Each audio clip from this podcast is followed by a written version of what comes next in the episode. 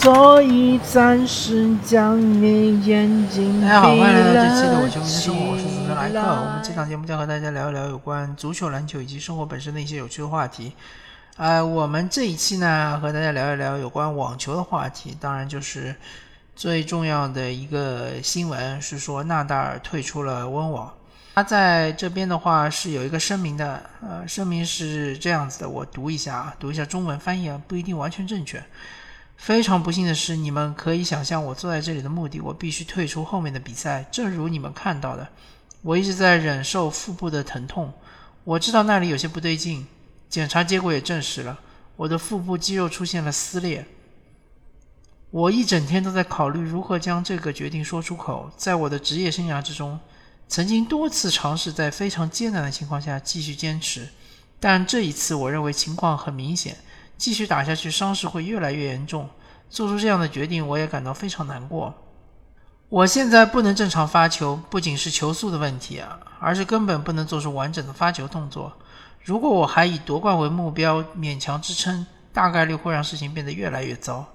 对我而言，更重要的事情是快乐，而不是任何荣誉。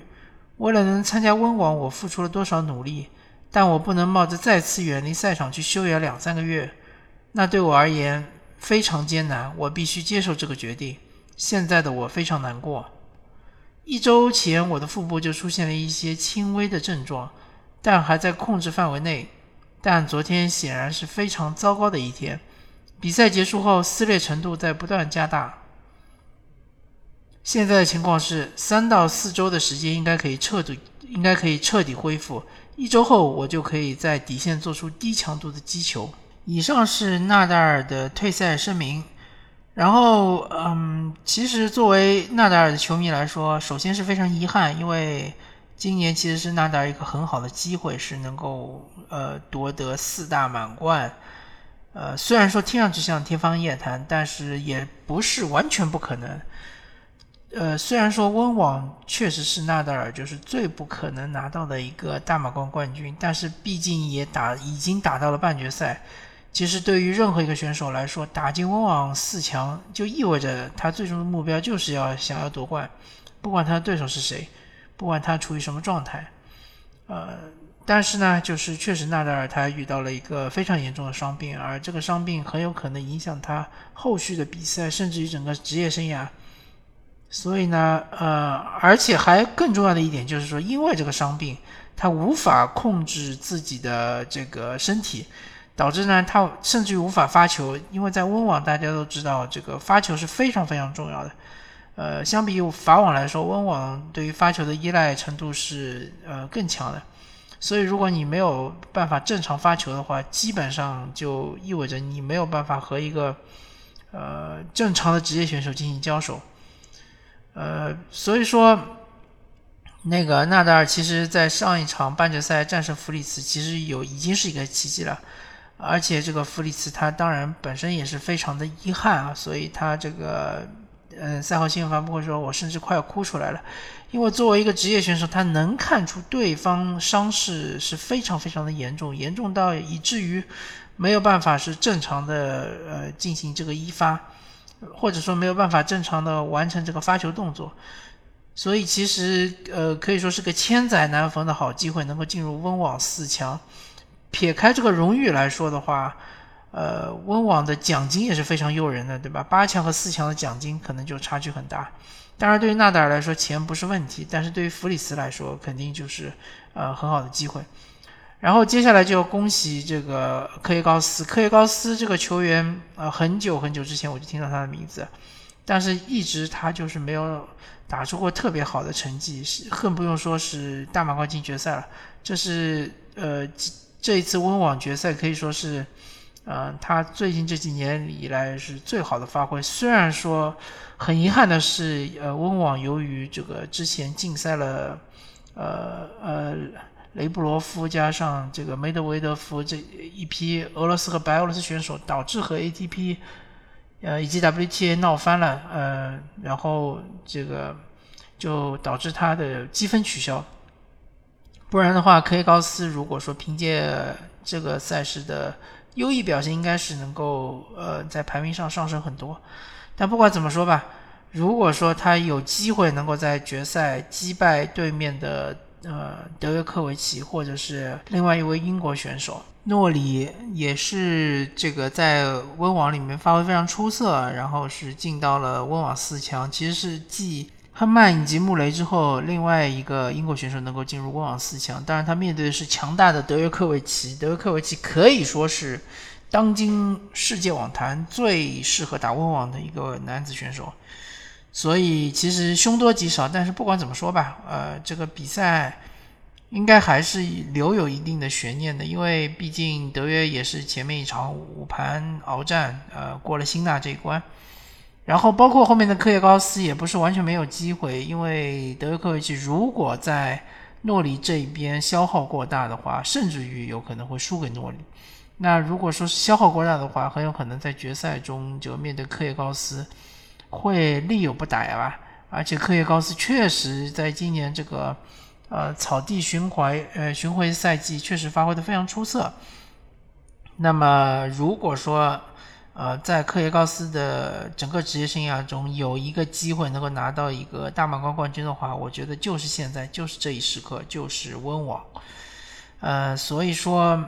呃对于科耶高斯来说肯定是个很好的机会。那么还是回到纳达尔。呃，因为德约其实不用多谈了嘛，他的状态逐渐逐渐在呃上升，而且呢，他也是呃能够就是在比较呃被动的情况下能够翻盘的话，说明他的这个意志力，包括他各种的这种精神属性还是非常强大的，没有什么问题。那么纳达尔，呃，第一点来说就是遗憾嘛，对吧？之前已经说过了，他是现在没有机会能够拿到四大满贯。那第二点来说还是比较庆幸的，因为他及时的收手了，因为他这个伤呢，就是呃，根据他自己的描述，之前是有一个小伤嘛，就有可能就腹部已经有有所撕裂，但是不是特别严重，但是后面就是打到四强的时候，确实是很严重，包括他的对面的弗里兹也已经看出来了，就连对手都已经看出来你非常严重，确实是属于非常严重的情况。那么在这种情况下，激流勇退不失为一个好的决定。至于是不是应该在呃八进四的比赛中激流勇退，还是在比赛之后激流勇退，那我觉得这个就是纳达尔他自己的决定了，别人其实没有办法来帮他做这个决定。反正这个呃，因为。整个温网是没有积分的，而且纳达尔他本身就是说，除了荣誉之外，他对于钱也不是特别在乎，所以呢，这个没有拿到冠军，其实对他是一种遗憾。但是呢，呃，对于后面的美网，我觉得纳达尔还是有机会的，因为美网和澳网还是不一样的。至于哪里不一样呢，我就说不清楚。反正从战绩来看，呃，纳达尔是。当然，就是红土之王嘛，他对于澳网啊，他对于法网的统治力是无可撼动的。但之后他拿的最多就是美网，呃，可以说他拿的美网的呃大满贯次数好像是，应该是比德约和费德勒都要多，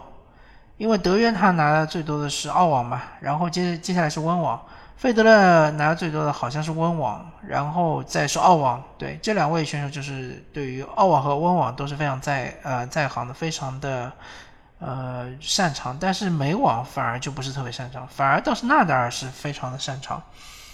呃，所以后面的什么呃印地巡回赛的话，纳达尔其实可以争取一下，尤其是他现在排名其实并不是非常高啊，他应该是排第四还是排第五啊？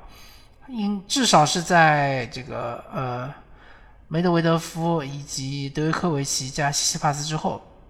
所以他需要去呃攒一点积分嘛，对吧？能够把自己的排名至少能够拉到前二，那这样的话在美网会拿到一个比较好的签。当然，以今年温网的这个进程来看，美网也有可能会出现一些冷门，因为之前。温网给人的印象就是波澜不惊嘛，往往就是呃实力特别强的选手很容易就能进到八强、四强，但今年就不一样，呃女单就不说了嘛，对吧？女单已经是乱了套了。男单来说的话，看这个像西西帕斯也是之前已经被淘汰了，像好多的这个前十位的种子选手都被淘汰，啊，现在进到四强的当然就是纳达尔是退赛了嘛，克雷科耶高斯不是排名前十。呃，诺里是这个九号种子，对吧？那所以说就是，呃，之后的美网其实我们也可以关注一下。我个人觉得也应该会比较精彩。那除了就是啊，而且还有一个对纳达尔特别利好的就是德约科维奇可能啊，或者说极大的可能是没有办法去美国。因为美网对于呃球员的这个疫苗注射是有这个限制，或者说美国呃入境局对于呃外就外国国外国人入境的话是要求有这个疫苗注射，呃就和澳大利亚是一样的嘛，所以说呃德约没有去到澳网，很有可能今年也会错过美网，所以温网其实是德约就是最好的一个拿到大满贯的机会。纳达尔如果说能够在美网上，呃，首先保持健康，对吧？这一点其实很重要，因为纳达尔整个赛季其实，呃，总体来说并不是很健康，呃，一直是伤病缠身，包括他在法网中也是，呃，打着封闭在打比赛，对吧？他的腿伤非常严重，然后到了温网又是腹部拉伤，所以保持健康是非常重要。如果这个赛季能够保持健康，后面能够多打几几场比赛。甚至于能够美网中能够呃捧起冠军的话，那纳达尔也有一定的机会可以呃重夺世界排名第一嘛。然后如果一个赛季拿到三个大满贯，也可以说这个赛季的纳达尔是一个统治级的。虽然说是呃有非常多的这个意外出现了啊，就是德约科维奇，包括梅德韦德夫。呃，都是就是某些比赛没有打，对吧？某某几场大满贯没有打，但不管怎么说吧，纳达尔毕竟澳网决赛战胜了呃梅总，然后那个法网半决赛又是战胜了德约，对吧？呃呃，法网应该是八强，八强战胜了德约，都是含金量非常高的这这两个大满贯，所以呢，呃。作为纳达尔的粉丝来说，这个赛季打到目前为止还是非常满意的。呃，期望接下来就是说保持健康是第一位的，第二位就是能够看一看美网有没有机会能够再拿一次大满贯。好吧，那么感谢大家收听这一期的《我这边的生活》，我是莱克，我们下期再见，拜拜。